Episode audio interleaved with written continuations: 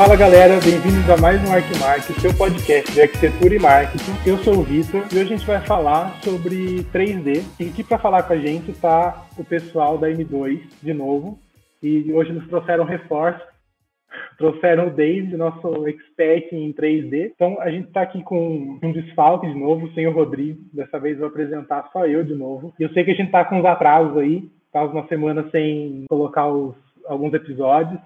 Mas fiquem tranquilos que daqui a pouco vai vir mais convidados e, uns programas bem legais aí. Então, pessoal, por favor, se apresentem.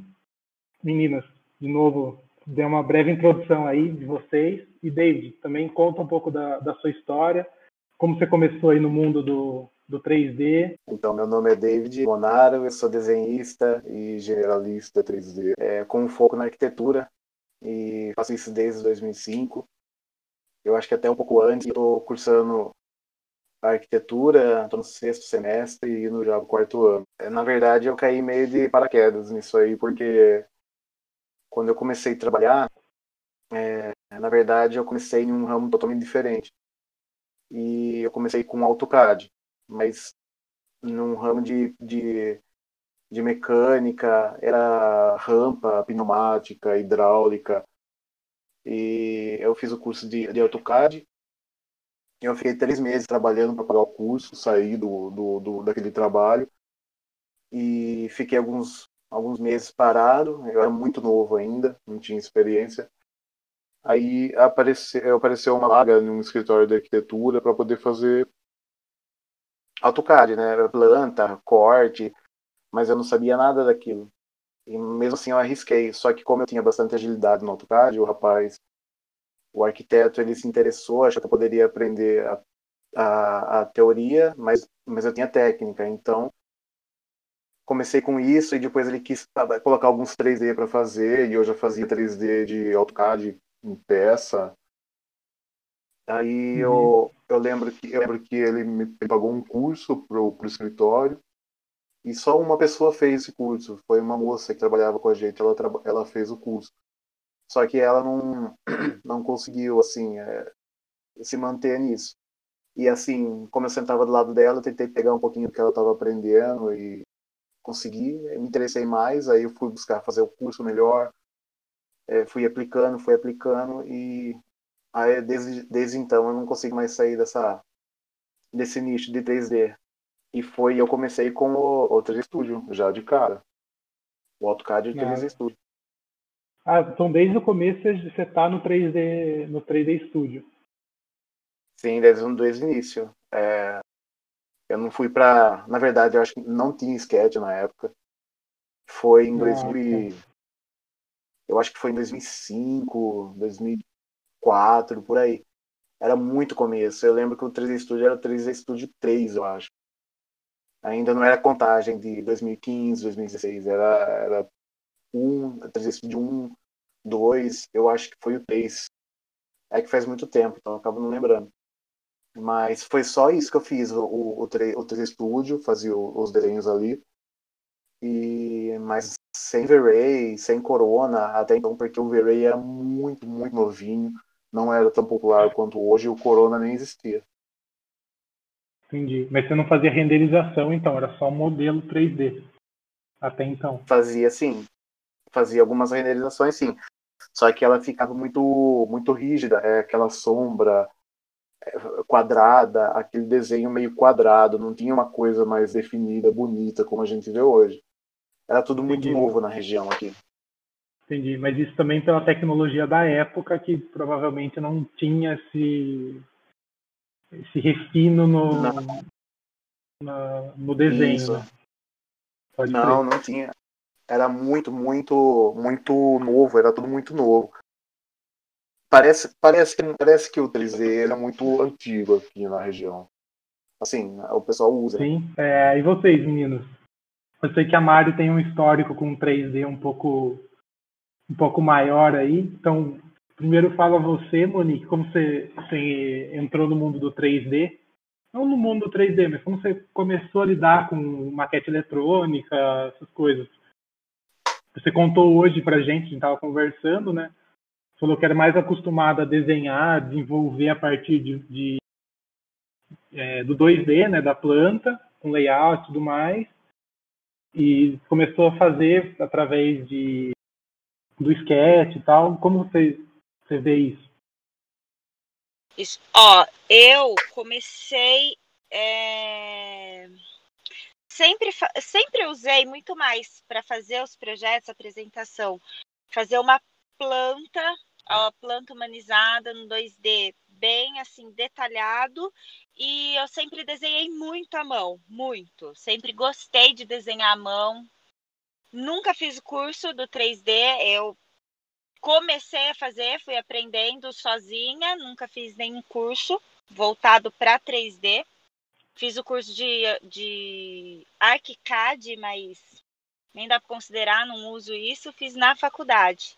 Uhum. E o sketch não, aprendi assim, usando só mesmo, de fuçando, mas hum, não é uma coisa assim que fala, nossa, uau, eu amo de paixão. Não, eu sou muito mais. Se me falar, você prefere fazer um 3D no computador ou um 3D ou um desenho à mão? Eu prefiro muito mais fazer um desenho à mão, gosto muito mais. Mas uhum. eu vejo o quanto é importante você ter um 3D muito bem apresentável para mostrar para o cliente.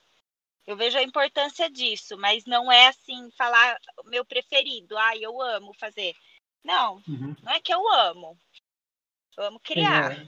Você vê a necessidade hoje e também se tornou uma ferramenta naturalmente de, de criação, enfim. Né? É, uma coisa prática, uma coisa que tá ali, você vai pensando, vai colocando, aí é só você renderizar. Tipo, como se fosse um passe de mágica, você vê as texturas, a iluminação o mais próximo possível do real. Porém, uhum. Não é assim que eu vou falar, nossa, é minha paixão. Sou muito mais desenhar à mão. Isso eu realmente adoro. Adoro desenhar à mão e sempre desenhei muito. Sim. É, eu acho que nesse caso ele complementa legal como uma ferramenta para você visualizar o que está fazendo meio que em tempo real, entre aspas, né? Tipo, você fazer a volumetria e entender tipo, ah, como que o sol interfere nisso daqui, onde vai causar sombra, Sim. as aberturas, o que causa e tal. Então, quando você está criando, mesmo à mão, sabe? Tipo, tendo essa volumetria, você entender esses espaços, esses vãos, essas aberturas, como é que funciona. Sim. É que, acho que no seu caso essas coisas são mais importantes do que de fato o mobiliário que vai colocar, isso acaba entrando depois, né, em outra etapa. Isso, isso exatamente. É, é, é indispensável né, o uso do 3D, até porque você vai apresentar uma planta, alguma coisa para o leigo, e o leigo ele não foi preparado, cliente ele não foi preparado para entender a planta 2D, entender planta técnica, entender coisas assim retas, né? Agora, uhum. se você apresenta ali um 3D, uma coisa que ele consiga ver a volumetria, o espaço ali, o conceitual do projeto, aí é outra história. Por isso que eu acho indispensável ter essa ferramenta. É indispensável hoje você ter o 3D para poder apresentar para os clientes. Sim. E você, Mari, como foi esse, esse start aí no, com 3D, renderização. Você chegou também a dar aula sobre V-Ray, 3D, é, Sketch. Como você enxerga esse. Como você começou a usar os softwares da vida aí? Foi no meu primeiro estágio. Porque a faculdade realmente, ela, eles passam um, uma prévia, né? Que no caso você não usa para nada. E daí você aprende estagiando ou fazendo algum curso. No meu caso, foi estagiando eu tive alguns, algumas ajudas né, na, nesse estágio, mas por três meses eu tive alguém do meu lado. Depois foi meio que por conta minha mesmo. Daí é aquela coisa, né? Você vai pesquisando, YouTube e tal, vai aprendendo. E eu lembro que na época tinha um cara que estagiava comigo que ele era muito bom, mas assim, o cara era foda. Aí eu falei, meu, preciso ficar igual esse cara. Daí foi dedicação, né? Dedicando, dedicando. E eu comecei a, a curtir muito essa ferramenta, que no meu caso é o SketchUp, né? Não é o 3D uhum. Studio. E comecei a gostar e comecei a me dedicar mais, aí entrei para renderização, que é que ele vem com o V-Ray, né? E daí não parei mais, né? Daí sempre melhorando a qualidade, a forma de apresentação. E aí teve um momento, não muito distante, há uns três anos atrás, que eu falei assim, gente, acho que eu vou dar aula desse negócio. Tô dominando aqui, acho que eu consigo, né? Aí você começa a primeira turma, começa a segunda, aí você vê que você consegue tirar todas as dúvidas gerais, assim, não fica nada para trás. Aí acho que eu fiquei uns três anos dando aula. Até a última turma foi ano passado. Mas agora não é meu foco, não quero mais é, fazer isso. Mas ainda assim me dedico muito ao programa porque eu gosto, sinto uhum. prazer em fazer aquilo. Vejo que realmente isso faz muita diferença no nosso mercado, né? Sim, com certeza. E vamos colocar geral, assim, para todo mundo. Que programas, softwares vocês já usaram na vida?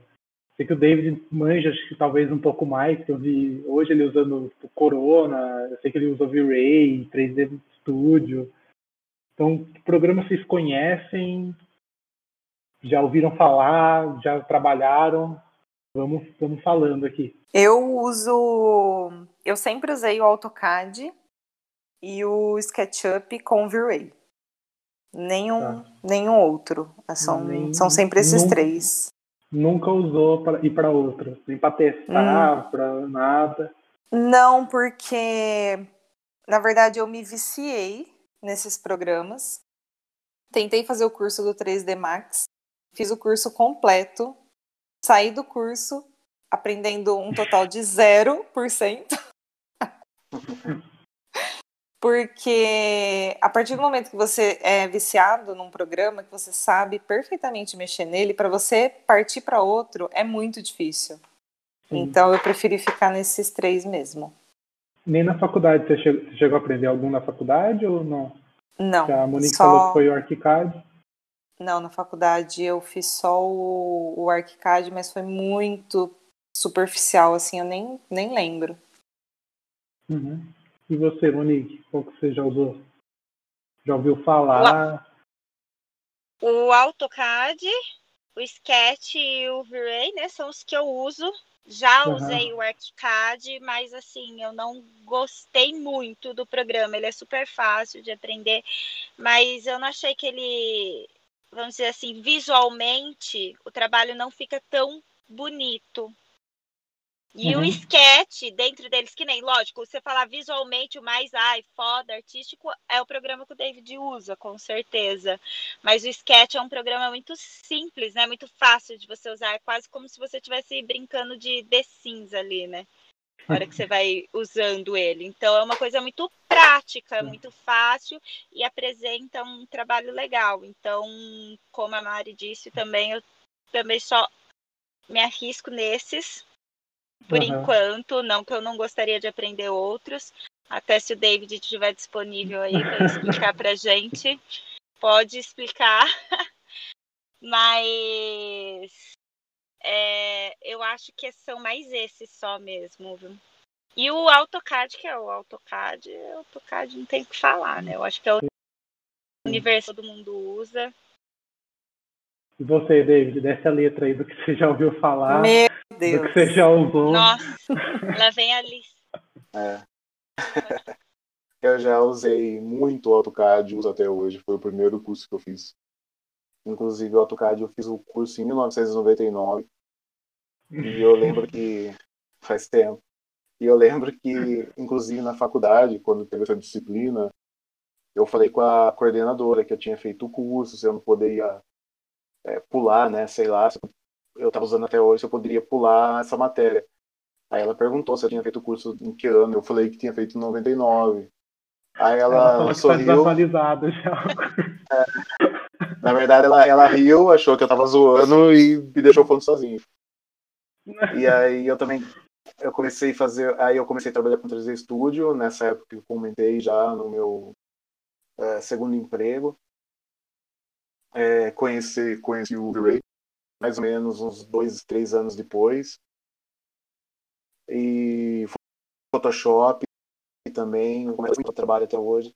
O Sketch eu conheci, assim, eu já conhecia, mas eu nunca fui mexer, não, não sou expert em Sketch, as meninas, elas, elas entendem bem mais que eu. Eu sei fazer o básico, tirar a medida, erguer uma paredinha, tal, alguma coisinha assim. E eu fiz o curso na Amélias, eu fiz o curso da chama Iluminata, a, a, o curso que eu tinha feito na Amélias, é uma faculdade especializada só em 3D. E depois aprendi Corona também, e é o que eu estou tentando colocar no escritório. Eu acho que o Corona ele, ele é um renderizador um pouco mais atual e eu acho que as empresas é, mais mais conceituadas no 3D eles estão sugerindo usar o Corona. Inclusive o Array comprou o Corona há pouco tempo e eles vão começar a trabalhar junto agora. Eu acho que o Corona ele dá um resultado bem melhor. Bem acho. E esses outros softwares que estão surgindo aí, é, já tem um tempo, tipo o Lumion, a galera fala bem pra caramba do Lumion. É, é, os mais são mais conhecidos por coisas de jogos, né? Tipo Unity, que a gente até conversou hoje, o David, o Unreal e tal. Vocês já ouviram falar? Acha que para arquitetura é alguma coisa que faz sentido ou vocês acham que é que a gente gosta de falar too much, né? Acho que é, é demais, assim, é, tipo, dá para ficar umas coisas mais básicas que supre o que o, que, tipo, o cliente precisa é, para divulgação é suficiente. Eu acho que o Lumion, o Lumion é, é uma boa ferramenta, mas eu acho que conforme ele dá um passo para frente, é, os concorrentes também dão um, dois passos é, junto. Então ele, ele nunca se destaca, eu não sei, mas a impressão que eu tenho é que ele nunca se destaca tanto quanto os outros softwares, porque ele fica meio que na sombra ali. Tem muita gente que o usa, uhum. gosta, mas eu não sei. A gente falou do Unity hoje e do Unreal. E essas duas ferramentas eu acho que vai ser a maquete do futuro, se já não for porque são ferramentas muito, muito fortes para poder fazer maquete e para modelagem, iluminação.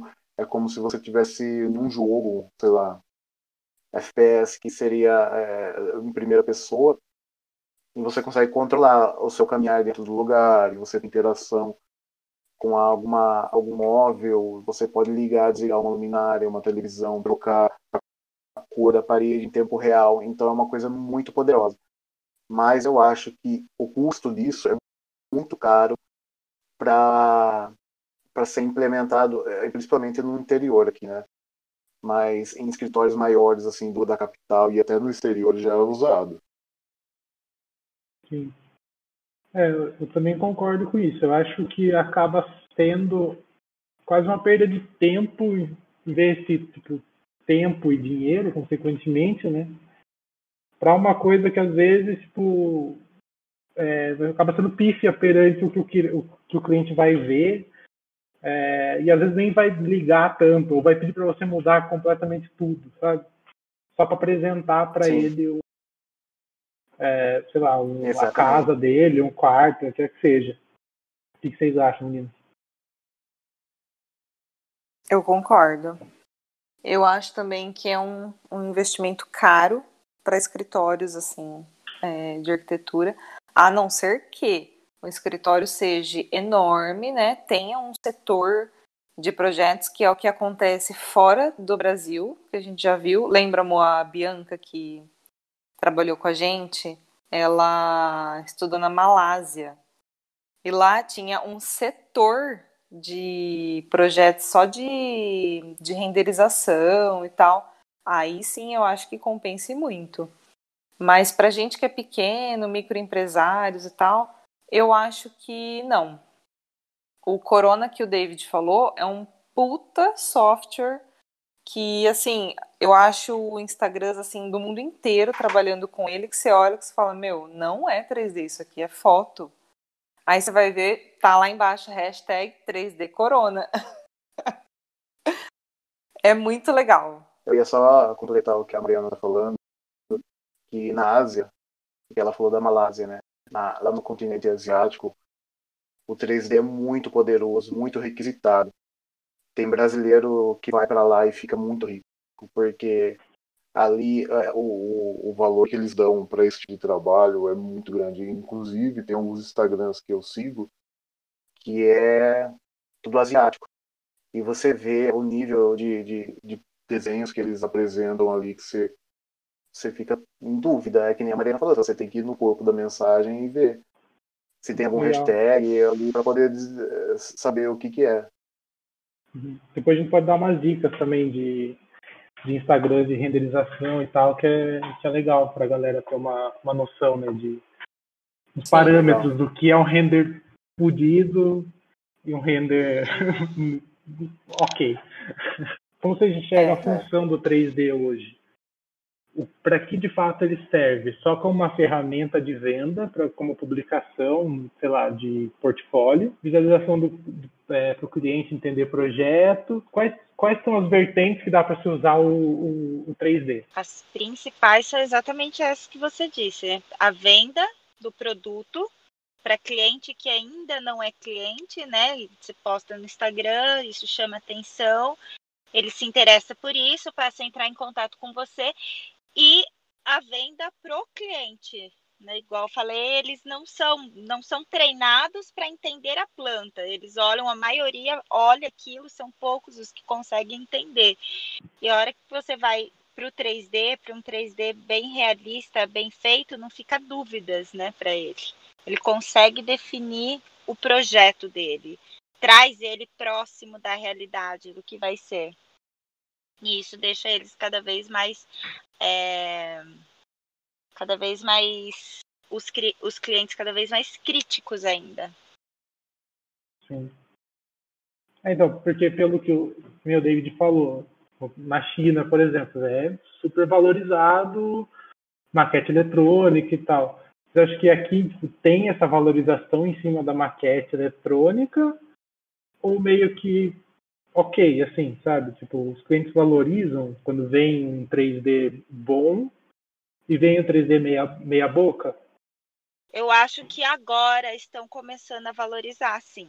Eu acho que o que acontece lá já há algum tempo está acontecendo aqui, está começando a acontecer agora e a tendência é ficar cada vez mais forte. Né? A Ásia é anos-luz na nossa frente, anos-luz na frente do, do, do Brasil. Então, eu acho que isso é uma tendência que está chegando muito forte na área de arquitetura, que se torna assim uma, parte fundamental ter um 3D realista. Isso agrega valor para o seu projeto na hora de você montar a sua proposta, se apresentar um 3D, uma coisa impecável, que já vai dar para o seu cliente ali o, a proximidade com a realidade, até se você colocar naquela visão que ele consegue andar, né, no óculos que ele consegue andar dentro do espaço dele, isso agrega valor, traz clareza para ele entender e não ficar dúvidas e não ir uma coisa para um papel que nessa semana eu fui visitar uma cliente que falou assim: "Ah, eu via na planta", comentando que ela fez o projeto com outra uh, outra arquiteta.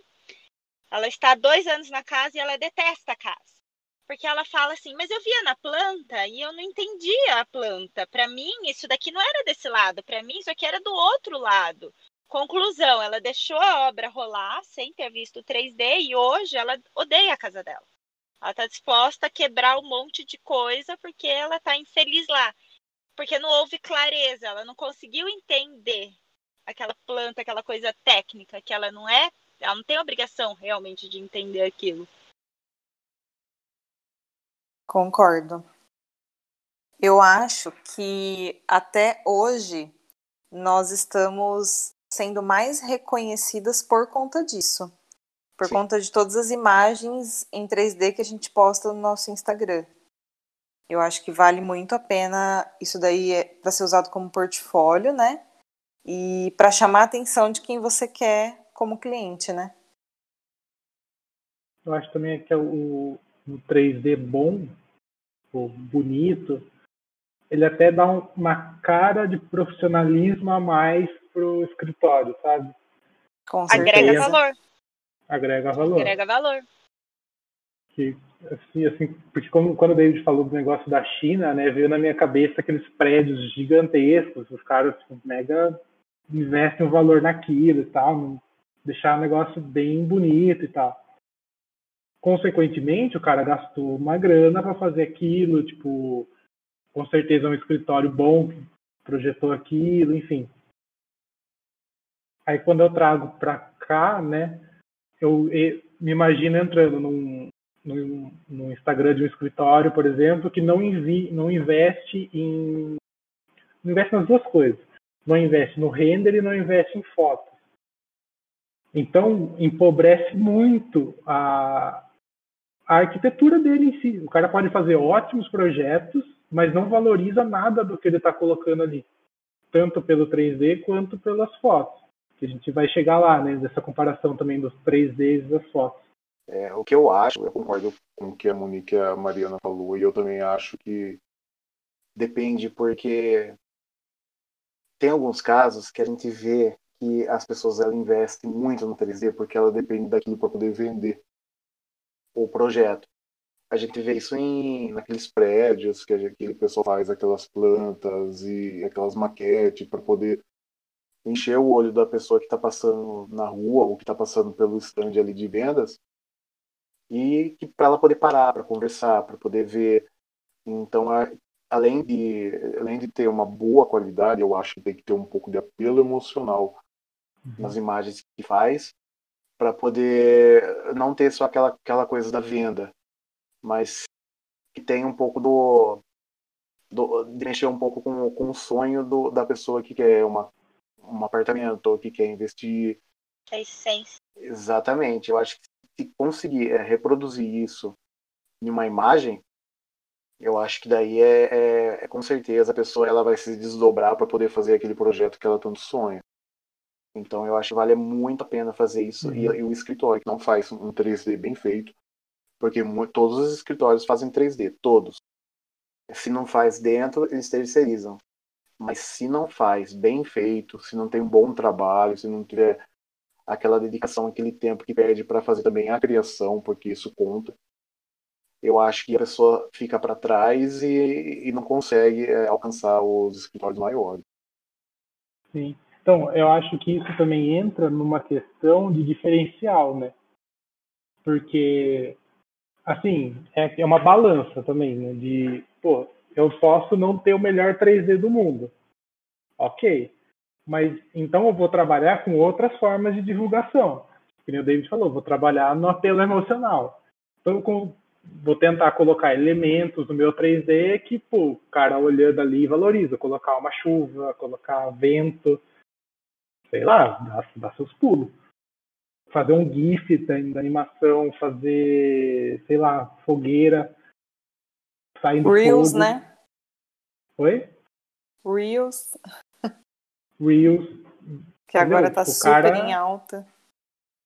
Sim. Então, mas o cara procurar outras maneiras de, tipo, tirar a atenção um pouco da imagem real e trazer, que o Deus falou, emoção, um foco diferente para aquela imagem, entendeu? Que a pessoa vai bater o olho e falar, meu, isso aqui não, claramente é um render, é um, é um 3D, mas que a pessoa enxergue essas outras coisas, tipo, lá, um apelo emocional e tal, que a pessoa se sinta no lugar e tudo mais, que, que, tá, que tá lá a pegada diferente do cara. Que daí aos poucos o cara vai aprimorando, que natural isso, né? O cara vai é, aprimorando no software e, consequentemente, é, sei lá, no futuro contratar alguém, enfim, depende do que o cara vai fazer. E eu voltando acho. rapidão no que a gente tinha falado dos softwares, eu lembrei de uma coisa que eu vi essa semana. Que não necessariamente cada software é melhor que o outro.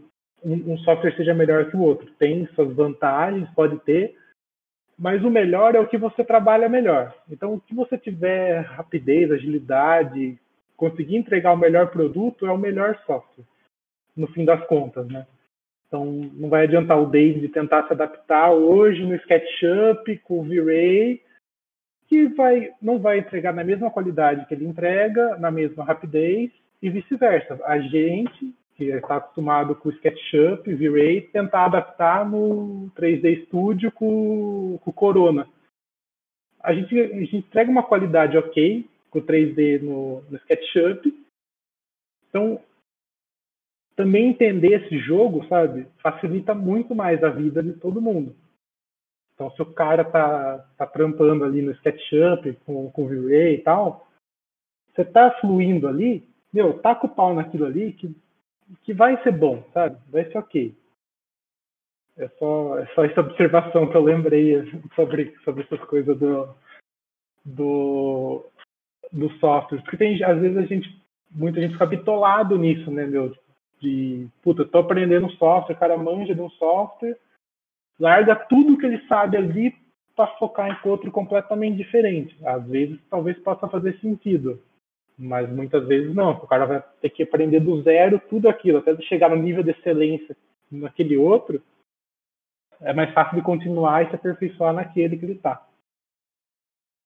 Então, voltando, fiz perder todo o fio da meada que a gente tá. Esse tá bom, foi válido, foi ótimo o que você falou. É isso aí mesmo. Eu ia fazer só uma observação, continuando o que o David falou aquela hora. Que isso aí faz todo sentido. Se você unir o, o 3D, o realista, o render top ali, essa parte, né, de dessa o visual do 3D aliado com um senso estético, aí você matou a pau. Aí você chega na, na perfeição, porque também não adianta nada você ter o, a ideia mais top não conseguir passar para o cliente e nem o 3D mais top, mas se nele não tiver o senso estético, não tiver a beleza, ele não vai acontecer do mesmo jeito. Então, de uma forma ou de outra, você tem que ter os dois sempre muito bem aliados. Você tem que ter o, o senso estético aliado com, com o desenho ali, com o 3D, com o render da hora e realista. Ambos não acontecem sozinhos. Eu acho que é exatamente isso. E essa relação do 3D com as fotos para divulgação ou mesmo talvez até comparação. Como vocês veem isso? O, o 3D é tão importante quanto as fotos ou não? Eu acho. Eu não sei, Vitor. Eu não sei. Eu acho que. Eu acho que, na minha opinião, cada um tem o seu valor. Assim. Eu acho que as fotos elas têm que ser valorizadas também, porque você tem que fazer uma composição, trabalhar uma foto e aquilo está concretizado. Então, não tem como você falar que, que aquilo não, não é possível, entendeu? Agora, a maquete é uma coisa que mexe um pouco com a fantasia do cliente. Porque ele está imaginando aquilo. É o sonho. É isso ele está imaginando aquilo pronto. Ou seja, ele tem aquilo na cabeça dele, mas ele não consegue, é, é sei lá, ele não consegue sentir aquilo. Quando você faz o, o 3D, ele, ele, ele fala: é isso que eu quero. Você conseguiu atingir o que eu estava esperando.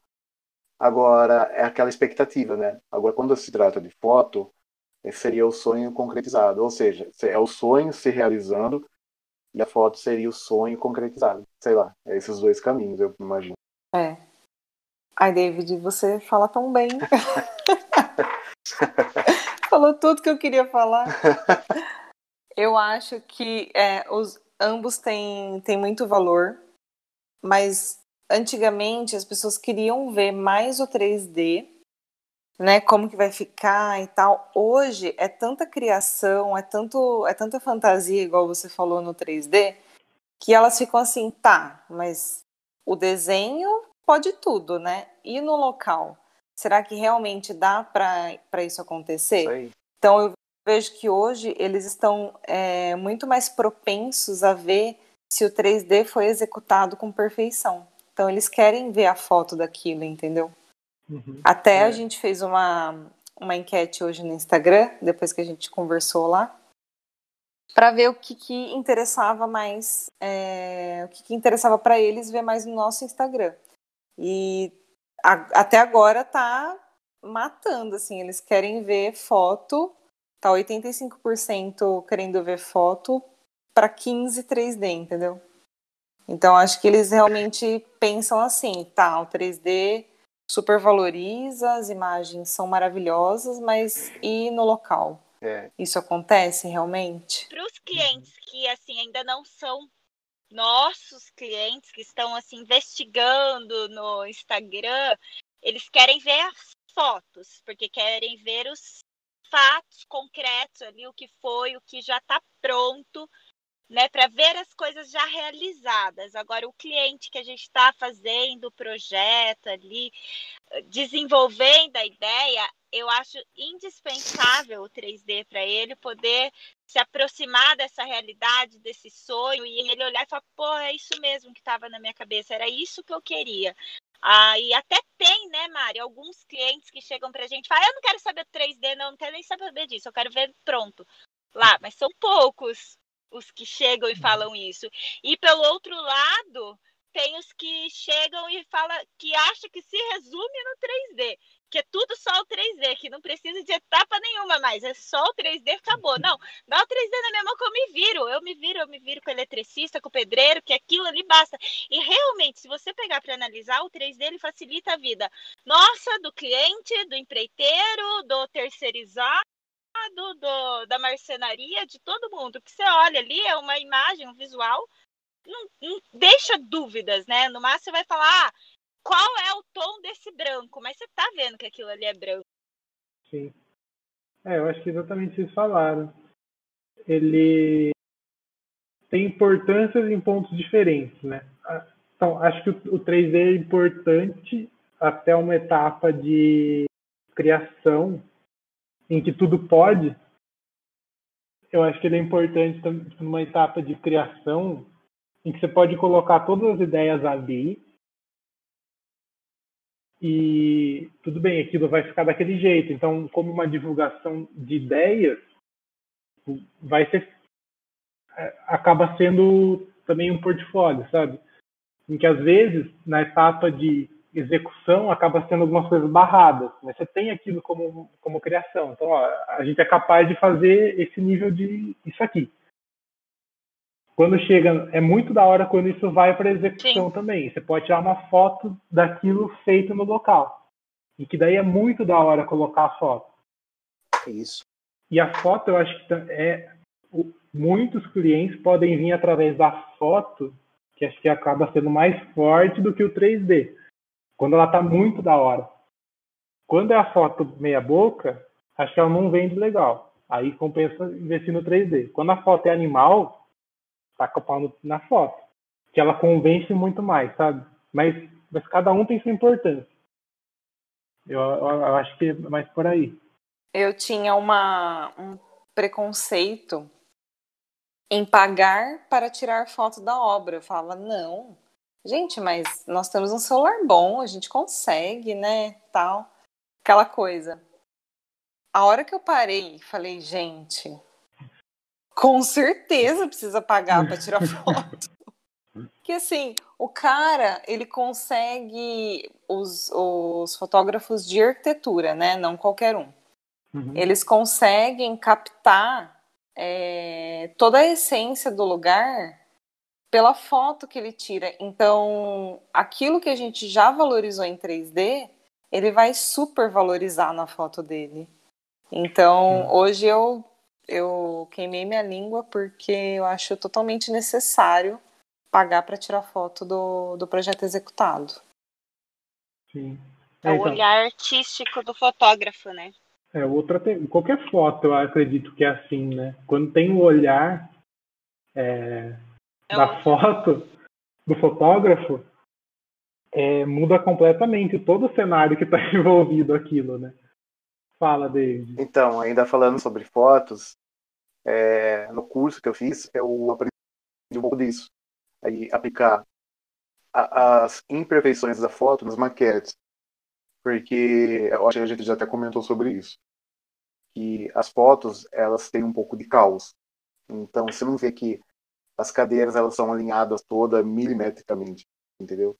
Elas não são perfeitamente, as fotos não são perfeitamente limpas. Então, no 3D, a gente aprende a colocar esse tipo de imperfeição nas imagens, enquanto os fotógrafos eles querem limpar as, as fotos que eles tiram, a gente que mexe com 3D e, e gera imagens, a gente quer sujar. É o contrário. A gente coloca é, aberração cromática, que é aquele tonzinho esquisito que fica ali na, na pontinha do objeto. Aí tem um, um esquema legal que a Mariana falou da, do, dos fotógrafos, que eles têm um esquema deles ali.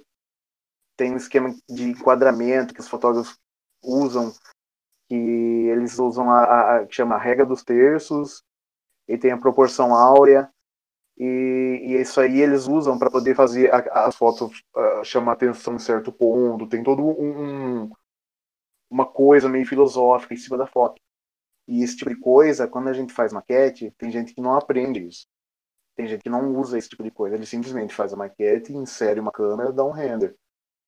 E esse tipo de coisa é mais importante do que de repente fazer qualquer qualquer imagem aleatória aí então, a, a, adicionar, por exemplo, uma aberração cromática, regra dos terços, essas coisas de, de fotógrafos, esses macetes de fotógrafo, você consegue confundir, às vezes, a pessoa que está olhando. E ainda sobre o post que a Mariana falou, que o pessoal quer ver mais fotos do que maquete, eu acho que nesse caso é justamente essa curiosidade que as pessoas têm. Que uh, costumam ver o, no Instagram da M2 muitas maquetes, então eles querem ver um pouco de foto, de repente, para poder fazer a comparação de, do, de, de que rumo que, que, o nosso 3D vai e até que ponto chega na realidade da, da obra concluída. De repente pode ser uma curiosidade que o pessoal tem também. Por isso que eles optam também em ver fotos para poder fazer essa comparação. Vocês entenderam porque o David está aqui hoje, né? tá explicado. Porque ele é foda. Tá explicado porque o tema é 3D e porque o David está aqui. e porque o David está aqui. Valeu. Vai, Monique. Eu quero perguntar pro David. Quero perguntar para você, David. Vixe. o, o David, eu quero saber o que, que, você acha, assim, falando da sua parte, até indo para um pouco para esse lado, de falar de você é, inserir essa questão do caos né, no 3D, trazer isso mais próximo possível de uma foto, onde você tem imperfeições, onde a vida real acontece ali. Você vê que, assim como todas as áreas, todos os setores, de cabo a rabo de tudo, sof é, aconteceu, sofreu algum tipo de de interferência, modificação devido à pandemia, devido a tudo que aconteceu. Você acha que essas alterações, essas coisas em 3D têm a ver com isso também? Um tipo de uma, uma um botão de um pedido de socorro de sair desse mundo enquadrado, desse mundo onde tudo é muito certo, então a, o 3D traz esse pouquinho de caos, traz ele mais próximo da realidade, e a realidade é essa, a realidade é um caos. Você acha que isso tem a ver ou você acha que não, que a sua que tipo essa parte de 3D não sofreu nenhuma alteração devido à pandemia? Eu acho que eu acho que sofreu. Ah, bom, falando do caos, é, na verdade, é, é aquilo que eu disse. O 3D ele tenta reproduzir o que é real e o fotógrafo tenta reproduzir uma coisa em, é, totalmente perfeita e alinhada. Então, essa briga das duas coisas, é, assim, é, é, vai sempre, sempre vai, sempre vai ter. Então a gente acaba, acaba é, trazendo um pouco de caos para a maquete para justamente é, não, não deixar aquela coisa muito polida, e sim deixar um pouco mais sujinha, um pouco mais desorganizada. Agora, a questão da, pandem da pandemia, eu não sei se eu entendi a pergunta, mas a questão da maquete, do trabalho, que a gente coloca é, na arquitetura da maquete e da coisa virtual em cima da pandemia, do que ela está tá causando hoje? Seria isso a sua pergunta? É, eu digo assim, que a gente vem vindo aí de uma era que vive num desse homem contemporâneo que vive essa vida de gado, assim, que vai tudo, onde tudo acontece, aí você vê os balcões de refeição rápida ou fast food, onde tudo é muito rápido, muito prático, muito o, o, minimalismo do lado chato, vamos dizer, da coisa, sem emoção, sem a paixão, sem o amor, sem a beleza do você ser.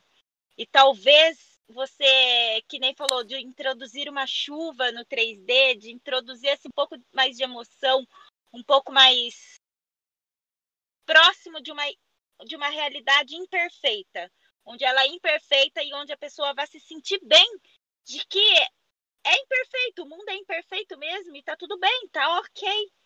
Não existe perfeição nem no nem, né, tipo assim, não é no, aquele portal mais lindo possível do 3D, ou aquela cama impecável, arrumada, onde na vida real não é assim. Então, você, sei lá, deixar o cobre-leito ali um pouquinho amarrotado, vai deixar isso mais próximo do real, e inconscientemente isso daí vai afetar internamente a pessoa, vai onde vai mexer naquele, no interno, né, vai dar aquele quentinho ali, e de certa forma o 3D vai proporcionar um sentimento ou um falso sentimento que uma foto proporcionaria.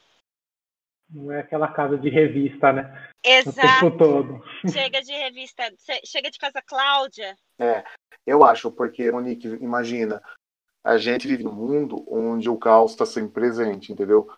Então, do momento que você acorda até a hora que você deita para dormir, você vive o caos do dia a dia. Então, essa imperfeição que a gente tem no nosso mundo, no nosso, no nosso dia a dia, a gente tem que trazer um pouco também para o nosso trabalho, principalmente a gente que trabalha com foto. Porque se a gente coloca uma coisa muito quadrada, muito, é, sei lá, é, eu não sei explicar. Às, às vezes a, a, pessoa que está vendo aquilo, ela não se identifica, porque ela sabe que o dia a dia dela não é aquele.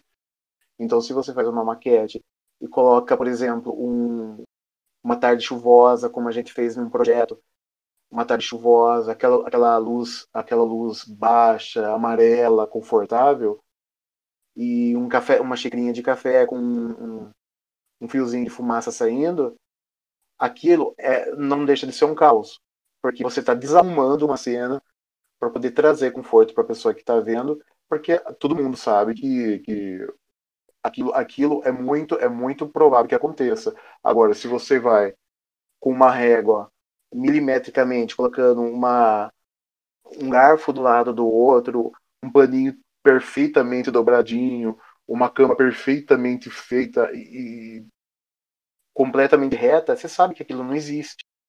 Aquilo não faz parte do, da nossa realidade. Então, essa, esse tipo de imperfeição é o que ajuda, às vezes, a pessoa se encontrar e se, assim, achar aquilo muito natural. Então, ela não estranha. E eu acho que esse tipo de maquete muito quadrada, muito muito rígida, ela, ela já ficou um pouco para trás. Você não vê muito dessas maquetes, mas não. Tem um pessoal que está aprendendo, um pessoal mais amador, que não tem esse feeling, esse tato de colocar esse tipo de coisas na maquete. Mas porque, eh, convivência, elas não têm tanto tempo de, de, de vivência na, na profissão, ah, mas isso com o tempo a gente consegue. Às vezes também por causa de prazo. Às vezes a gente tem que cumprir prazo, a gente tem que correr, o cliente está cobrando. E, e, você acaba, acaba deixando um pouco a sua sensibilidade de lado para poder colocar a razão e, e, e, seguir em frente, tocar o projeto e boa, né? Mas sim, é muito importante, a gente já falou disso várias vezes. Que a gente pegue e faça as imagens com carinho, com capricho, um pouco de, de, de sensibilidade para poder cativar a pessoa que está vendo. E trazer também pessoalidade, né? Quando a gente se preocupa em colocar o quadro na parede, se faz sentido ou não aquele quadro para aquela pessoa. Sim. E isso acho que também faz a pessoa pensar, né? Putz, eu teria esse quadro de fato na minha parede. Então, quando ela enxerga aquele ambiente, né? Na composição, como você falou, com, com o cafezinho saindo ali, o vapor, na chuva, o quadro, uma série de coisas, né? Faz ela se identificar mais, se projetar naquele espaço. Tá Ô, Vitor, rapidinho, deixa eu só completar, que faz parte desse tema, eu acho. Tem uma priminha e ela queria muito, ela mudou para uma casa, mas é uma casa velha. E ela tinha muito vontade de fazer um espacinho para ela com piscininha e um gourmetzinho ali, um lugarzinho para ela colocar os cachorrinhos dela, tal. E ela queria muito fazer muito tempo isso. Aí ela. Aí ela pediu que eu fosse lá, eu, eu fiz o, o projeto para ela, eu fiz um 3D para ela e a primeira. A primeira. A primeira prévia que eu mandei, as imagens que eu mandei para ela, a parte de lavanderia, de piscina e de churrasqueira, ela chegou a chorar, porque ela nunca tinha vivido um tipo de coisa assim, ela nunca tinha visto assim um, um trabalho, ela nunca imaginou que desse para fazer aquele, aquele quintal dela que estava completamente largado, em um negócio confortável. Então ela, ela meio que imaginou, ela conseguiu se identificar com a, com a imagem, com os 3D que eu fiz e mandei para ela. Ela acabou até se emocionando. E eu acho que esse tipo de coisa é esse tipo de resultado que a gente deve procurar. Claro que tem gente que não tem essa, essa, essa acessibilidade, tem gente que é um pouco mais direta e prática. Mas se a gente consegue é, esse tipo de resultado para a pessoa, para o cliente, eu acho que é isso que, que é o que a gente deveria buscar. É. Eu também acho, até você comentou aí agora, eu lembrei de um cliente que começou a chorar na hora que a gente estava apresentando. Eu tô rindo, mas assim, sabe quando você para e você fala, gente, será que gostou ou será que odiou? Tô decepcionado. É de Fica sem saber. Tô decepcionado. Ai, gente. É decepção ou é? Uma emoção. Eu choro junto, eu choro junto ou não? É, será É. que tá acontecendo alguma coisa ou tá tudo certo? É isso aí. E se você falar, a gente tá falando isso do, de se sentir no espaço e tudo mais. O que vocês acham dessa parada do, do óculos VR, essa tecnologia de, tipo, colocar o óculos na pessoa, ela se vê no espaço, vê 360 e tal. Eu acho que de fato isso, para as pessoas que vão lá para ver projetos, enfim, elas isso faz sentido ou não? Tipo, ela se projeta de fato para aquele lugar, ela consegue se imaginar lá, ou pelas ou pelos 3Ds, pelas imagens, já já convence a pessoa, ela já já já se imagina ali, como o David falou, que também comentaram, ela se emociona mais quando ela coloca o, o óculos e se, e se projeta para lá? Eu acho que é legal, é bem interessante. Sim, eles se sentem no, no lugar. Até teve um cliente que usou óculos.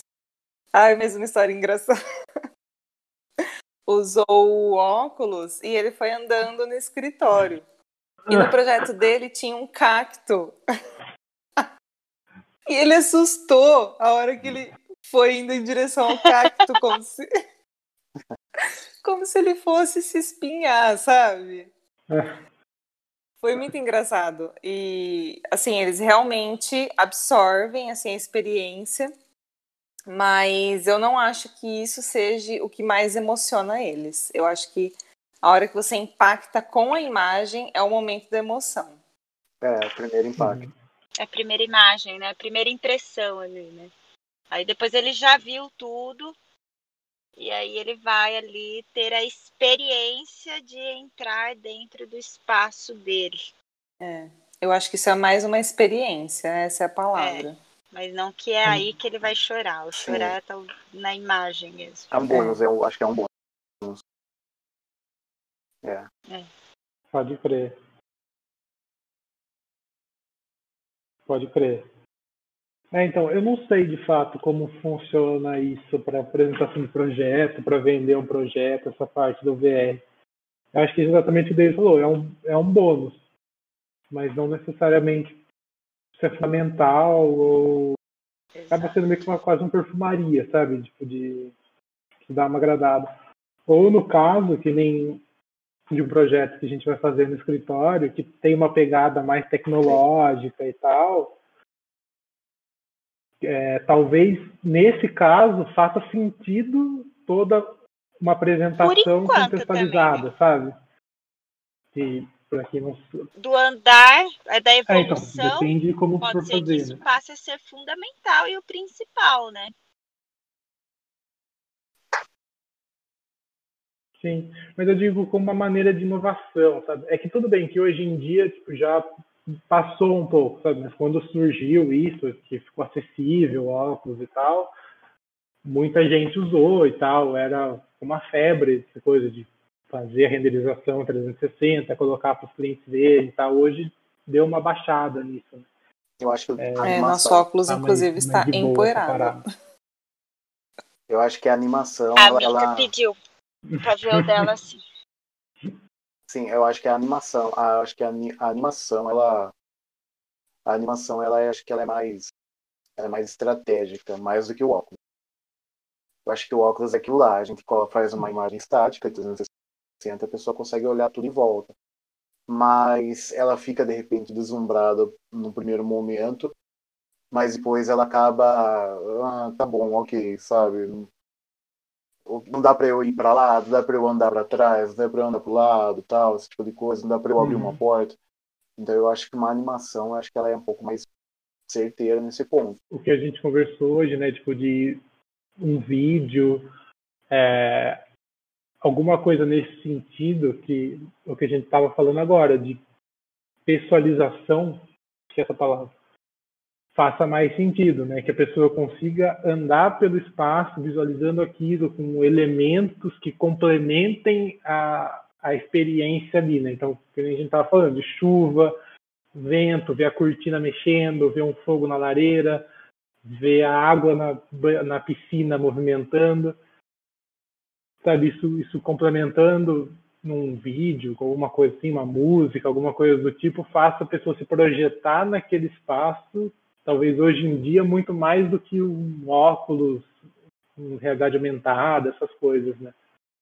Não sei se no futuro, quando tiver alguma coisa relacionada tipo, com interação, que, que o David falou. Deixa eu só fazer uma observação que no ano foi ano passado, David.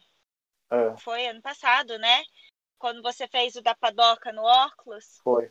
Que a gente estava tentando encontrar um jeito de trazer essa, exatamente isso que você falou, Vitor.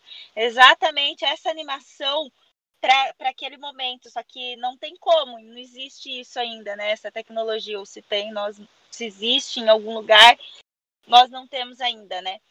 Que de alguma forma que ela colocasse o óculos, de primeiro ela ia estar no ambiente como era, como estava, sem a reforma.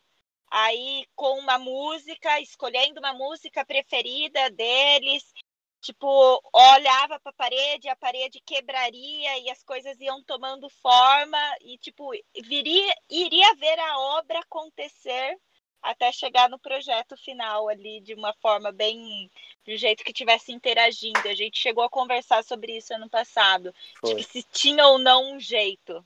Tem um jeito, é, é a animação. A gente faria uma animação, mas aí é uma coisa muito mais complexa, demorada, e talvez, cara, para o cliente, talvez, porque acaba sendo demorado, né? Então, será que é tão viável assim a gente fazer isso com, com algum cliente? Claro que tem cliente que vale muito a pena, mas não dá para ser uma regra. Então, vocês querem, vocês têm alguma referência de, de Instagram, de render, de 3D? Vocês querem falar para a galera aí? Eu tenho. Esse aqui é animal, hein? Eu vou anotar tudo aqui. Daí, quem quiser vai estar na descrição do podcast e tal. Então, podem ficar tranquilos, vocês vão pegarem o nome. Quer ir falando, David, se tiver aí no, no jeito? É, eu tenho aqui algumas que eu salvo e eu até, até sigo. Mas, lá, né, tem alguns nomes que eu preciso falar. É, isso é verdade. É. Tem um chama K2, ó, o nome para ser mais, mais exato é K2 Visual. K2 Visual. Depois vocês me mandam no WhatsApp e tal, daí eu coloco pra galera. Eu tenho um que eu acho muito da hora que chama Unity Render Space. Os caras são bem fera também. Não conheço Aí, tipo, esse. Isso é legal. Tem algum Monique que você curta? Procurando aqui, tem. Tem, eu tava procurando aqui os nomes, eu não estou achando. Falar? Achei aqui. Eu acho que é russo. Tem um brasileiro que é muito da hora, que é Lev Design, que provavelmente gente deve conhecer. Qual? Lev Design. L-E-V Design. É, no Instagram eu tenho bastante também que eu sigo. É, eu não tô achando o nome. Ó, tem dois. Tem tem dois que, que eu sigo. Um chama Paul é, Milinski, acho que é assim que pronuncia. E o outro chama Niaki, que é tudo das gringas também. E os caras usam o Corona que a gente comentou. Meu, animal. É aquelas imagens que você não consegue distinguir, sabe? Se é 3D ou se é foto. Sim, da hora. É, depois vocês me mandam tudo que eu vou colocar pra galera deixar na descrição e tal. Daí quem quiser, tiver curiosidade, pode procurar no Instagram, no Google, onde quiser. Então, galera, eu queria agradecer vocês por terem participado, ter trocado ideia, falado do render 3D, David por ter participado também, primeira vez aí, ter falado tudo que estava ter falado. Então podem é, deixar uns recados aí. Obrigado, Vitor. E se tiver uma segunda parte aí, a gente consegue pegar umas referências, consegue falar um pouco mais do que a gente faz dentro do escritório também. Obrigado, Vitor. Só queria deixar um recadinho que o, o Vitor e o David são os dois meninos prodígios do M2. Eu só não vou falar garoto para você, David, porque já sei que você tem uma idade mais elevada, né? Então vou chamar é de menino. Né? Obrigado, gente. Pode. Gente, valeu. Obrigado. Obrigado. Falou.